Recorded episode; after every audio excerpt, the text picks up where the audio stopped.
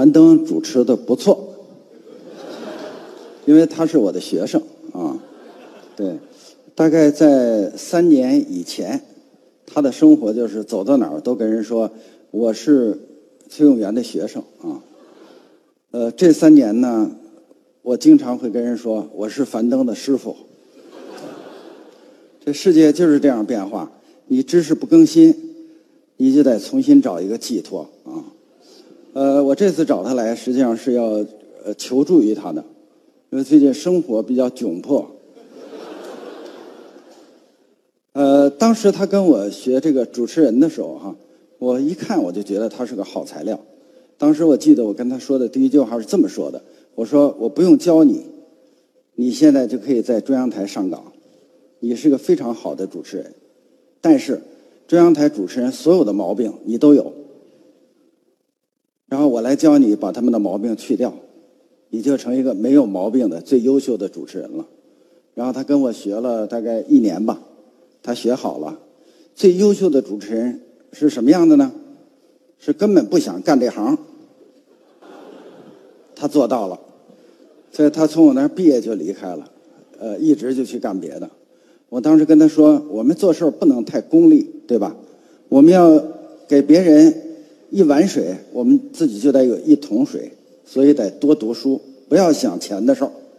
但是我作为他师傅，口齿也不是特别清楚，他可能听成说读书就是挣钱的事儿啊。啊，他办了这个樊登读书会，特别挣钱。我我这次是想来跟他谈说，你看师傅能不能在里面充当一个什么角色，然后每个月也能领一些固定的薪水。所以我今天可能就没有什么跟大家分享的，因为我我的读书跟别人都不太一样。我刚才听前两位啊，呃，秦朔老师、袁岳先生，我听他们在这讲的时候，我觉得一点意意思都没有啊。读书这么累，还读它干什么啊？倒是我们的语文老师挺棒的啊，他棒在哪儿呢？他让这个语文课好玩了。其实这是我的人生信条，任何事儿。你都要把它做得好玩跟着你玩的人就多，大家就愿意。这个樊登读书会就是，你看他领着你们读书，你们不用读了，就听他说这本书讲的什么意思，你们觉得很好玩你们愿意跟他玩他天天在家数钱，他更好玩 对吧？就是就是这么一个循环。所以读书这个事儿能不能好玩呢？它一定要好玩不好玩就没意思。今天呢，我呃匆匆忙忙赶来的时候哈，呃到那个底下的那个餐厅吃饭，那个重要的嘉宾都坐在一个桌子上，然后我坐在那儿的时候，我就发现杯盘狼藉，已经吃的是剩饭剩菜了。三年之前哪有这样的情况？我不来谁敢动筷子？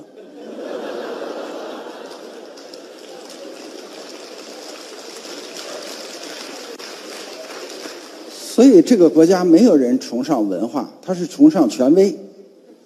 因为那个时候我是中央台的主持人，对吧？那多厉害！我我不来，你敢吃饭？现在大家知道你就是个大学教授，有什么了不起的？给你剩一口就不错了。那我怎么办？我得镇住这一桌子的人。然后樊登很热情，给我介绍每一个人。我一看，完蛋了，都是家财万贯的人，读书也比我多的人，怎么办？我怎么拿起筷子吃这一口饭？我决定慢一点不着急。我马上跟他们聊起了藏书。其实我的藏书很多，但是值得聊的就那么十几本我把这十几本全讲了一遍。后来站起来到会场的时候，他们同事都说：“崔老师，您先走。”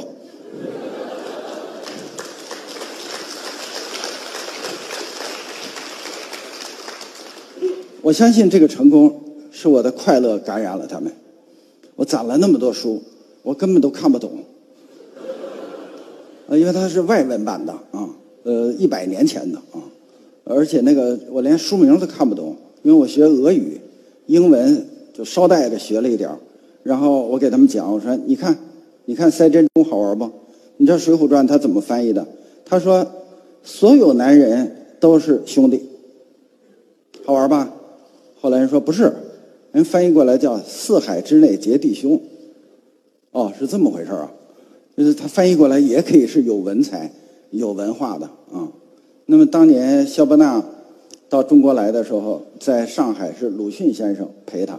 鲁迅先生觉得有什么了不起？你无非是胡子长点儿，个儿高点儿，就这个意思呗，对吧？然后他觉得吃饭的时候，肯定肖伯纳会主动拿出自己的书来签上名，请鲁迅先生雅正。但是肖伯纳没这毛病。他就没给鲁迅先生，鲁迅先生耿耿于怀。这时候他写日记里了，但是他到了北京，张学良就特别热情的招待他，什么烤串什么的随便让他吃，就这样啊。他就给张学良写了一本书，就是张学良先生就是感谢我在北京期间你热情的招待什么这个肖伯纳，这本书现在就在我手里。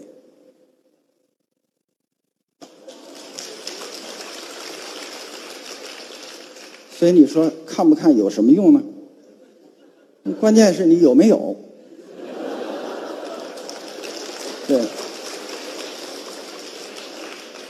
这个书据我所知只有一本，那么只有一本的书，大概在我那儿有上千本。有一天我要把这些书拿出来，我把它捐出去，做成一个图书馆，让在座的所有人加你们的亲朋好友一块儿都可以到那儿免费的看，我就成了读书界里面。最有名的人了，对吧？那时候就不用吹，说自己开了什么样的专栏，走了多少个国家。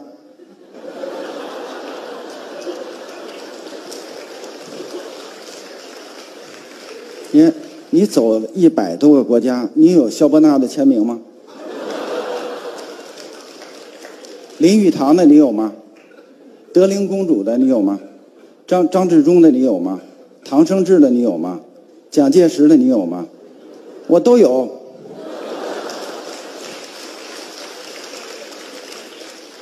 我的读书就是这样快乐起来的。然后我还教了很多的学生，教很多学生的时候，我从来不给他们开书单，说哪本书好，我也不告诉他们读书有什么乐趣，没意思。他谁谁听你这个？你说读书有乐趣，还是谈恋爱有乐趣？如果有人告诉你读书有乐趣，你就把它关起来。那肯定是谈恋爱有乐趣，谈一次有乐趣还是谈五次有乐趣？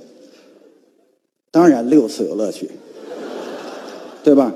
那我怎么让大家对书有兴趣呢？很简单，我把我的卧室里放了很多书，而且不是摞得很整齐，就是参差不齐的，高的、矮的、低的。然后我从日本买了那种彩色的书签，就是你看到哪儿，你把它粘一下。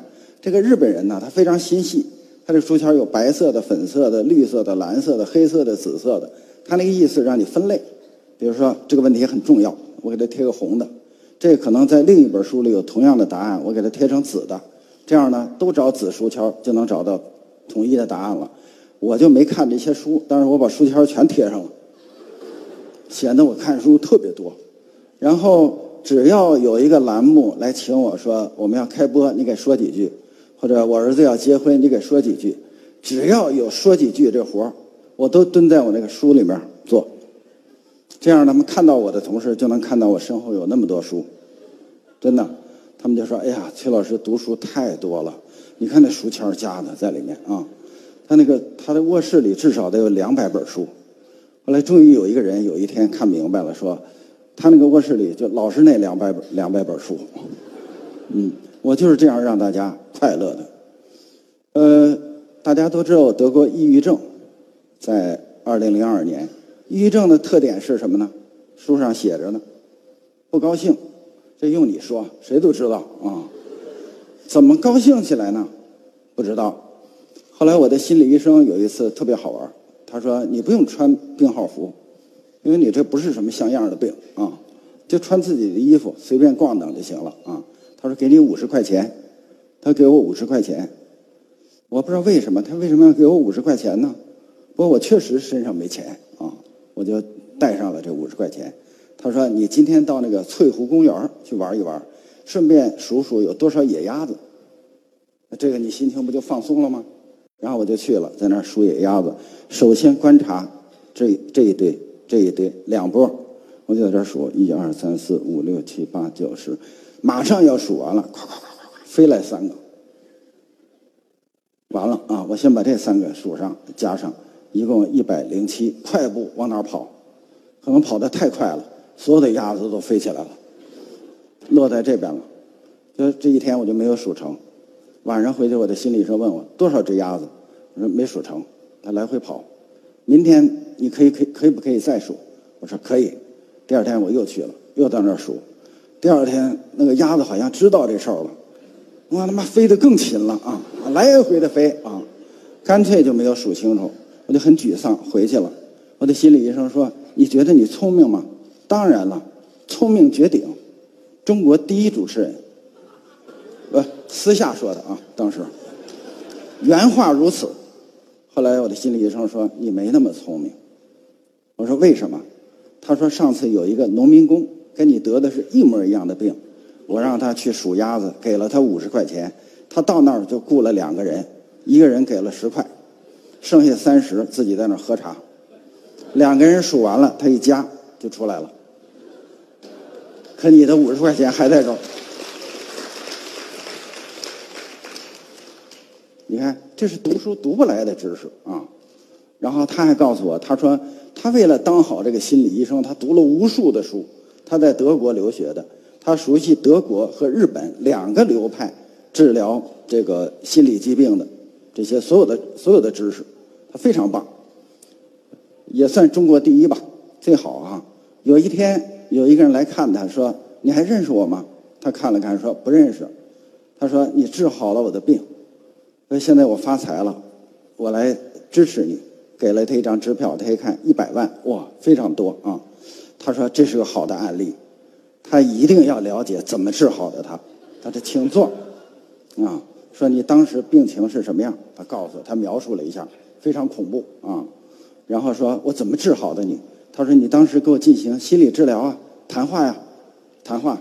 那我哪些话对你有帮助？”他说：“有一句话特别重要，一下让我有了这个这个继续生活的这个勇气。”哪句话？他说：“好死不如赖活着。”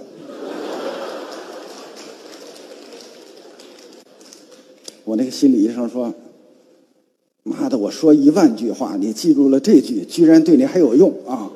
这要传出去，我都没法活。因为心理医生是最忌讳跟病人说这句话的。什么叫好死不如赖活着？这是街道居委会给人做工作说的话。但是你看，居然对他就有用了。”所以我理解读书的那个开卷有益，就是这个意思，对吧？就是翻开一本书，它对你有作用，可能就是这个意思。那么你看，现在一本书，哪哪页对我最有作用呢？就是版权页。你看它哪年出的，是不是第一版？第二是扉页，如果那上有肖伯纳的签名，一定拿到手。我管你去过多少国家呢，是不是啊？这就叫读书的乐趣。那么我还有一个朋友更有趣啊，他是一个小车司机，他就天天给首长开车。这个首长很忙，要开会呢，他就只能在外面等。有时候这会开三个小时，他就要在车上等三个小时。有的时候这个官员呢要田野考察，看看你们农田种的怎么样啊，房子种的怎么样啊，给讲讲话呀，做做做做这个。讲解呀，这时候当地都会送一些礼物，说你看我们这有一个特别古老的碑，这是宋代的，这是一个拓片啊，我们送给你。领领导拿过来就会送给秘书，这个秘书拿过来就还想找人送，就实在没有人，那秘书就扔了。但是呢，他老跟在后头，所以秘书呢不愿拿这个，每次秘书拿过来就给他，他司机嘛，啊，他就都收着，收着也没啥用。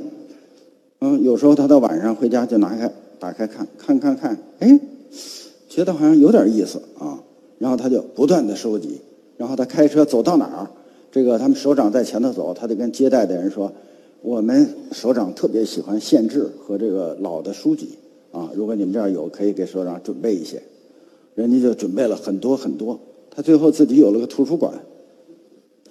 当我认识他的时候，他已经出了两本专著。写的是汉人如何入滇的，而中国的知识界是这样说的：他的这两本专著，弥补了汉人入滇这段历史的研究的空白。你看，就是这么高高兴兴的读了书啊，然后让自己的人生有了乐趣。所以我上来的主要目的就是告诉你们，千万别听前面那些嘉宾的话。真的，尤其是秦朔老师和袁岳老师，你千万不要听。我刚才听完他们的演演讲，坐在那儿哈，我都后悔读书了啊！多么枯燥无趣呀！我们一定要把读书变成一个快乐的、有趣的生活的一部分，让它好玩起来，这样吧？这样的读书的人就会越来越多，我的徒弟就会挣钱越来越多，我的机会也会逐渐的增多。我为什么喜欢刚才的这个语文老师啊，马老师啊？是因为他不如我那个语文老师好。但是我认为现在还有这么好的语文老师，真棒。因为我觉得你性格特别好。以前我们那个语文老师是全国特级教师，非常好，但他脾气不好，经常骂我们。比如说，他说这个一篇文章弄中心思想，他觉得很很奇怪这个事儿哈。然后。他一上课，这课文都没讲，他就说：“你中心思想，坐。”人刚说两个字就让人坐下了。你中心思想，坐。你就直接坐。嗯，坐。你那时候我站起来了，把中心思想说一遍，这还差不多。都记住了吗？记住，就这样了。下一课。他说：“这个中心思想没有用，不用上课通篇的这个去学啊。”他说：“但是如果你们这些学生笨的，看一篇文章连中心思想都不知道。”那教育部当然得让你学中心思想了，对不对？我跟你讲了半天，你还不知道中心思想是什么呢？所以他说，你要如果觉得这些教材不好，教学方法不好，一定是你笨。如果要你要聪明，你自己就能发明好的方式。比如说，我我印象特深，他有一次给我们讲这个古汉语，他说古汉语所有的字词你都要搞清楚，你才能这个去读古汉语，对吧？但是能搞清楚吗？搞不清楚，那得多费劲呢，是不是？郭沫若都搞不清楚，你能搞清楚？啊？他说，你就要会猜谜的方式。他说，你古汉语里有时候他对仗，沙鸥翔集，锦鳞游泳，你看是不是八个字？是不是四个字一行？你看它是对仗的，所以沙鸥，如果你知道是什么，说它可能是个动物哈，那锦鳞肯定也是个动物或者是植物，你就在这里面猜。不要往人上猜，啊，是这样。那我们知道了啊，沙鸥是鸟，这锦鳞是鱼啊。然后翔集，你要知道什么意思，你就知道游泳是什么意思。这时候他就开始讲课了，告诉我们翔集是什么意思。我们说就是飞到一起，不对，坐下。另一个什么意思？落到一起，不对，讲不出来了。这时候老师告诉我们，就是一会儿飞起来，一会儿落下来，就叫翔集。你看中国的文字美不美？两个字就写了这么生动的一个景象。下面问你，游泳是什么意思？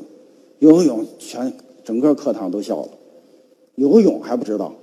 那每个人家亲戚被淹死都好几个了啊！游泳还不知道？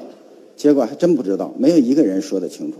他说：“你看，你要会猜谜语，你就知道。翔笛你不是知道了吗？一会儿飞起来，一会儿落下来。游泳是什么意思？一会儿冒出头，一会儿潜入水下。”这就叫游泳，游就是露出来，泳就是在水下。我到现在还记着呢。他让这个课好玩了，让这课有意思了。呃，我学会他这个以后哈，尤其是出了名以后，一般的走到这个全国各地，人都带着你参观庙宇啊，参观著名风景哈。我最怵的是看对联儿，因为不认识那个字儿，你知道吗？然后呢，认识呢又不知道是啥意思啊，就用我们老师教的这招，几乎占悟不少。你知道上联那个字儿是什么意思，就大概知道下联这个字儿是什么意思啊。然后就对应着说，实在不行，就是说上下联这字儿你都不认识，我告诉你，这样摸着下巴多看一会儿，真是不错。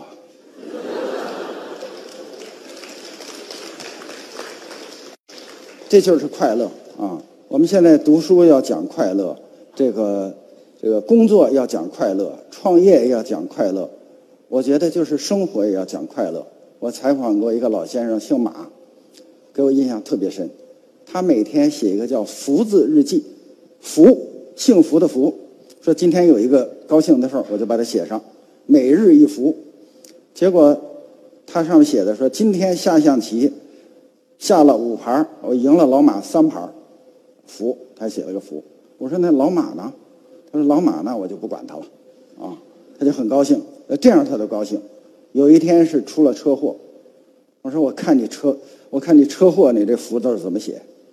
他说他出了车祸，到医院一拍片，没有骨裂，这么大年纪不缺钙，福。你看，这就是老百姓生活当中的智慧。我还采访过一个嘉宾，他说过一句话让我印象特别深。他说：“我爸爸说，你干工作，好好干也是一天，不好好干也是一天，你干嘛不好好干呢？”你看，就这么一句话。他一辈子都好好的工作，但是我觉得我们发的各种的文件，这个社论，尤其是环球社论啊，就老说不说不到点儿上，你知道吗？他想鼓劲儿也鼓不到点儿上，想让大家高兴也高兴不到点儿上。我们坐在底底下真急，急了就爱说两句风凉话，说两句话他就说你反动，特别委屈，真的。我知道昨天。到了这个呃宾馆，看到了樊登读书会这些一张张年轻的笑脸，我才觉得，哎呀，终于找到了志同道合者，因为他们每个人胸前都用拼音缩写写着“反动”。你看，每个人都写的是“反动”啊，反动不一定是破坏，反动也可以是建设。其实，樊登读书会，我觉得就是一种建设，它让很多人开始对读书迷恋上了。其实我一开始就觉得，我说听别人讲读书，这不就是焦裕禄说的那句话吗？说吃别人嚼过的馍不甜。樊登干的不就是吃别人嚼过的馍吗？然后大家嚼的还挺有兴趣，还得交钱。为什么？后来我想到了，其实是分享乐趣。不是说了吗？说孩子都是自家的好，林黛玉都是别人家的好。说一千个人眼中就有一千个林黛玉。樊登读书会干的是这件事儿，我们在分享那一千个林黛玉。比如我们过去古代流传下来的很多读书方法，现在都没了。现在只有显摆自己有多少藏书，显摆自己有谁的签名，显摆自己去过多少国家啊。就这点破事儿了，嗯，那过去有一种读书方法叫速读，没了，朴素的速，速读没有了，我真的体会到了不会速读会出多大的笑话。有一次我的采访嘉宾是孙小云，一个著名的书法家和书法研究家，我要介绍他的书叫《书法有法》，所以我一见到孙老师就说：“我说看了您的书，我特别感兴趣。我说像书法这么枯燥的啊，书法史多枯燥啊。”您能写的那么有趣，他说：“你觉得哪哪一段有趣呢？”实际上，他就觉得你们主持人可能根本都不看书啊，就会说这个好听的话。我，但是我真看了。我说：“您说的那段特别好，就是说这个书法哈，它是跟书写工具纸、桌椅跟着它同步成长的。当桌椅越来越好，纸越来越好，笔墨越来越好，书法就越来越好。他说：“比如我们早期的这个造纸。”那纸造的不好，很小很硬，笔也不好，所以书法呢，就是一个手端着纸，一个手往上写，左手也在动，右手也在动，这一个叫书，一个叫法，就写字的技术。我说，你看你这段讲的真好。然后孙晓云老师看着我特别激动，他说：“你从哪儿看来的？”真的，我当时就懵了。我说在您书里看来的，他说我书里没这段 我真的懵了，真的，我怎么会开这种玩笑呢？你说啊，然后马上就要开始录节目了，我说等一会儿，等一会儿，我再翻一翻，我就啪玩命的翻翻我那书做的笔记什么，真的没有这段这怎么回事我觉得简直就是闹鬼了。后来我去请教阿成先生，阿成先生说啊，这种事儿经常发生。就是为就是因为我们现在中国人不懂什么叫速读了，什么叫速读？速读就是说你别联想，你看别人书的时候不要联想，你就能读懂它字面的意思，这就叫速读。但是我们现在不会了，我们只要打开一本书就浮想联翩，我们看一页、看一行、看一个故事，就把自己的经历、自己爷爷的经历、听说的经历，还有别的传说全揉在一起了。最后我们当做一个读书的常识讲给大家。你要不信，你们就试一试。樊登读书会可以做这样的实验，我们统一读一本书，大家来谈。你坐在现场，你根本不相信他们读的是同一本书。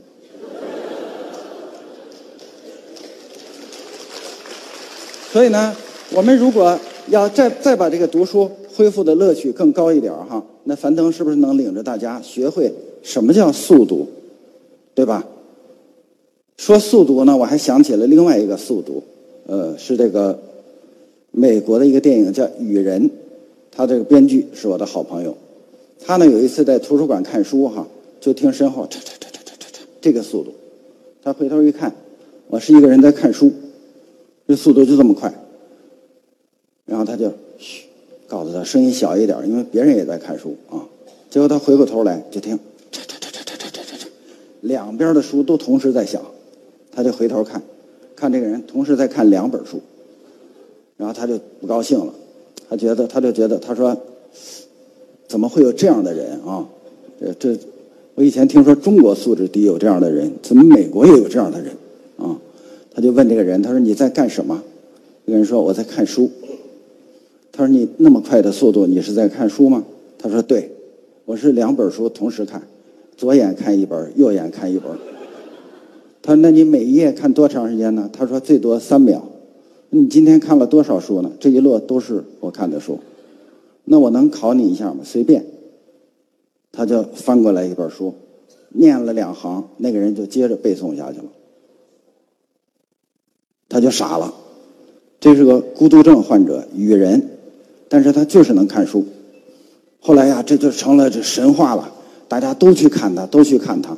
有一次呢，他们就找了个中国的学者，这中国的学者就去说：“哎，我们我们清朝的皇帝不对，太简单了。他觉得这问题谁都能回答。清朝皇帝从顺治开始给你捋一遍，这谁谁都会啊。他说考考他说，我们清朝的大臣，你都知道谁？呃，有人说全知道。说你能不能给我背一遍？他说这有什么意思啊？”我这样吧，我把皇帝的妃子给你背一遍。你看，世界上居然有这样的人，他就用这样的素材编了这个《雨人》。所以，我觉得当我听说他这个故事的时候，我我我是觉得，我们所有的人都有可能成为雨人。我们可能在这方面不行，但在另一方面，我们一定行。我们没去过一百三十多个国家，但是。我们可以把我们自己的这个国家建设的比那一百三十多个国家都好。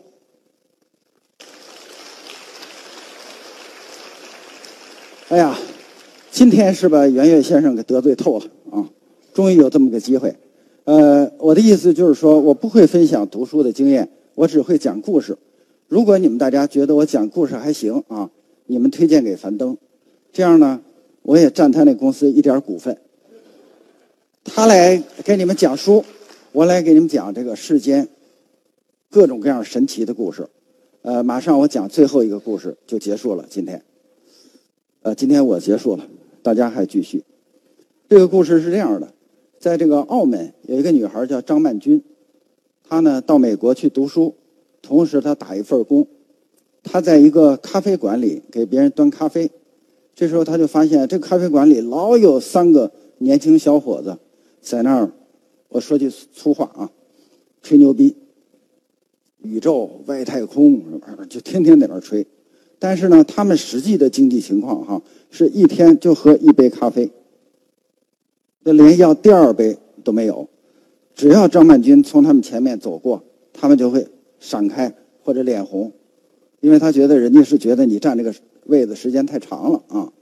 呃，终于这里面有一个男的看见张曼君了。他觉得这个女孩好像很注意我们，老在我们旁边走，然后两个人就眉目传情。后来，哎，他们就真的成了夫妻。呃，她的丈夫呢，就是这个三个男人中的一个哈，名字叫 Richard Anderson，他是夺宝奇兵的音效，获得奥斯卡最佳音效奖。另外两个人是谁？你们想知道吗？一个叫卢卡斯，一个叫斯皮尔伯格。他们在只能喝得起一杯咖啡的时候，就在想拍《星球大战》，但是他们成功了。没有比这个更励志的故事了。谢谢你们。